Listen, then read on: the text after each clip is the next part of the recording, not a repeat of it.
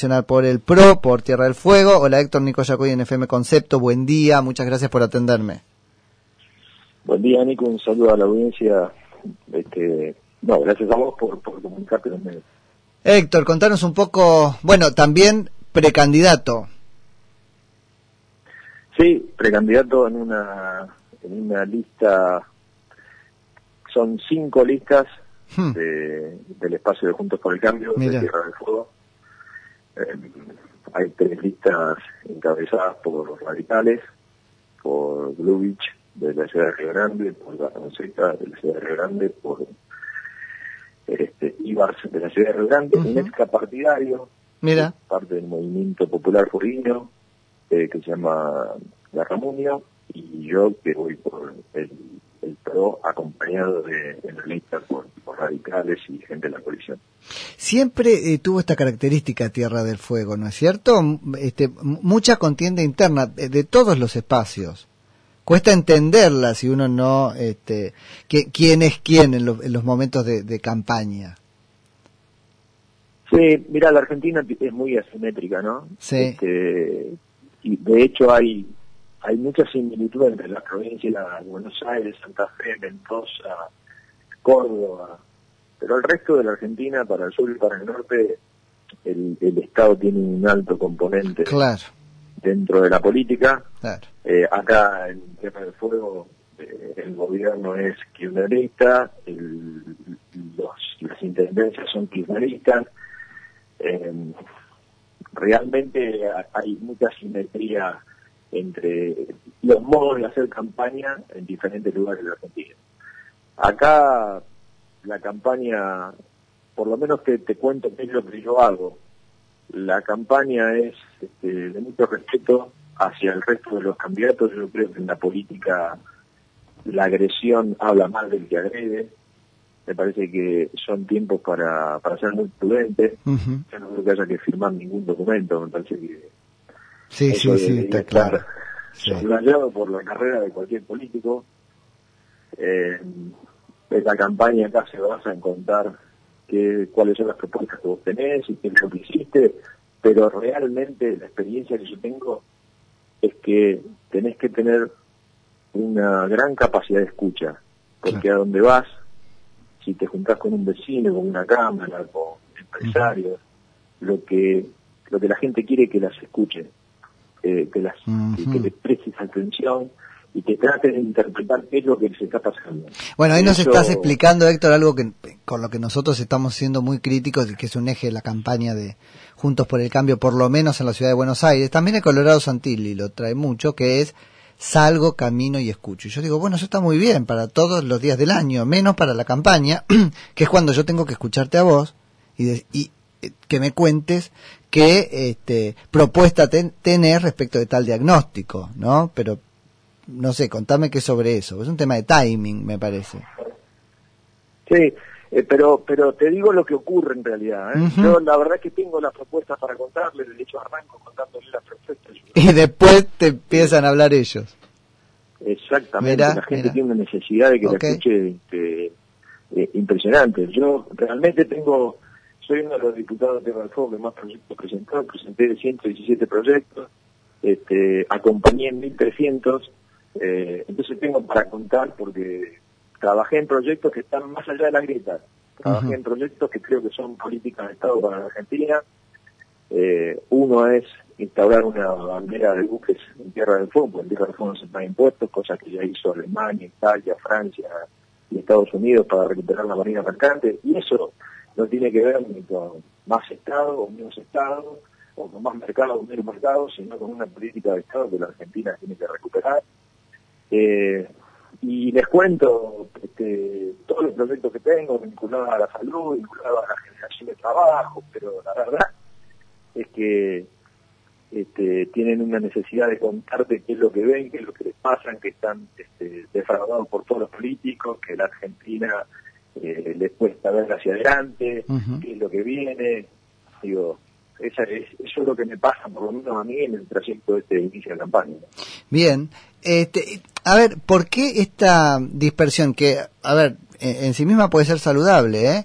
Esta dispersión interna en, Juntos por el Cambio, es por la cantidad de puestos expectables que hay en juego, porque en realidad cuántos cuántos diputados pueden meter, uno y uno. Exactamente. Esa es la chance. Ok.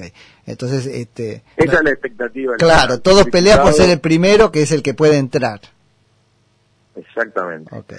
Bueno, a ver, nosotros renovamos dos bancas en el, en el Congreso. Eh, nosotros en el 2017 hicimos una muy buena elección. Perdimos por 170 votos en una provincia con un con, con alta cantidad de, de, afiliados al, partido kirchnerista, digamos, eh, con, con una gran participación del Estado, así todo, este, estuvimos muy cerca de ganar la elección. Y bueno, hoy eh, me parece que hay como una apertura interna de algún sector del radicalismo que quiere tener algo, una mayor participación. Me parece que, que está bien y, bueno, por eso es que hay una diversificación de, líneas internas, pero creo que se va a poner por primera vez el espíritu del legislador que, que pensó en las casos se va a poner realmente... Sí, sí, tal cual, tal vez a su pesar, pero sí. Exactamente, pero es lo que va a pasar. Héctor, ¿y ahí hay alguna propuesta? Digo, es muy importante este tema de la, a ver, ¿cómo lo ponemos? La producción este, de línea blanca y etcétera. Vos, me dirás si está bien llamarlo ensambladoras o realmente producen, lo que sea. ¿Tuvo algo que ver ese lobby con esto del, de la hora 30 y qué sé yo? ¿Tenés idea? Pues nos lo preguntábamos. Vos sabés que se, entrecorta toda la comunicación. Ah, mira. pregunta. Bueno, no, no, no, nada, nada. Si, si sabías si el lobby de este, la, la, la, industria del ensamble ahí en Tierra de Fuego había tenido algo que ver con esto de la hora 30 para, para este, electrodomésticos y línea blanca. No, no, no, no, no, no, no creo. Este, Fue más una cosa. Digo, la, el subrégimen de promoción industrial eh, en Tierra del Fuego tiene una importancia fundamental, inclusive en Río Grande, es un subrégimen que hay que reconvertir, pero que es parte de la poca actividad privada que tenemos en Tierra del Fuego. El turismo. Claro. Y eh, en la industria en Tierra del Fuego, en Río Grande, son las dos, las dos patas de la actividad privada. Y por supuesto, el turismo hay que seguir fortaleciéndolo. Eh, nosotros tenemos, estamos a mil kilómetros de la Antártida y presentamos un proyecto de ley para, para una base naval integrada acá y la logística antártica, que es un tema interesante para Argentina y muy interesante para Tierra del Fuego. Hay muchos proyectos de ese tipo. ¿Cómo? Hay muchos proyectos de ese tipo, sí.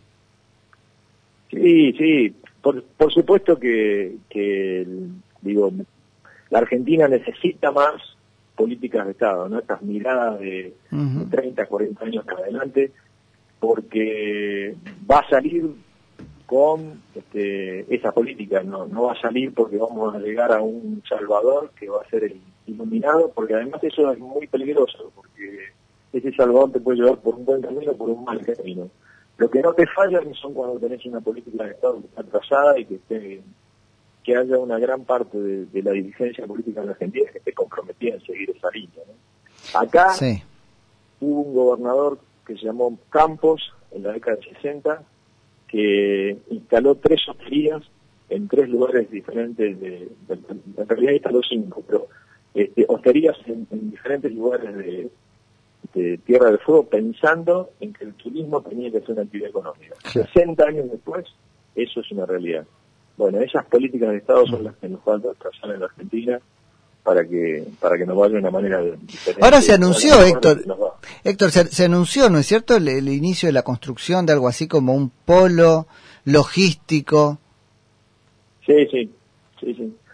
Sí, este, digo, nosotros tenemos con la Antártida eh, una fuente de, recursos desde de, desde ¿no? Desde, nuestra localidad de Fueguina, pero la Argentina tiene una, frente a la, Antártida una cuestión estratégica, geopolítica.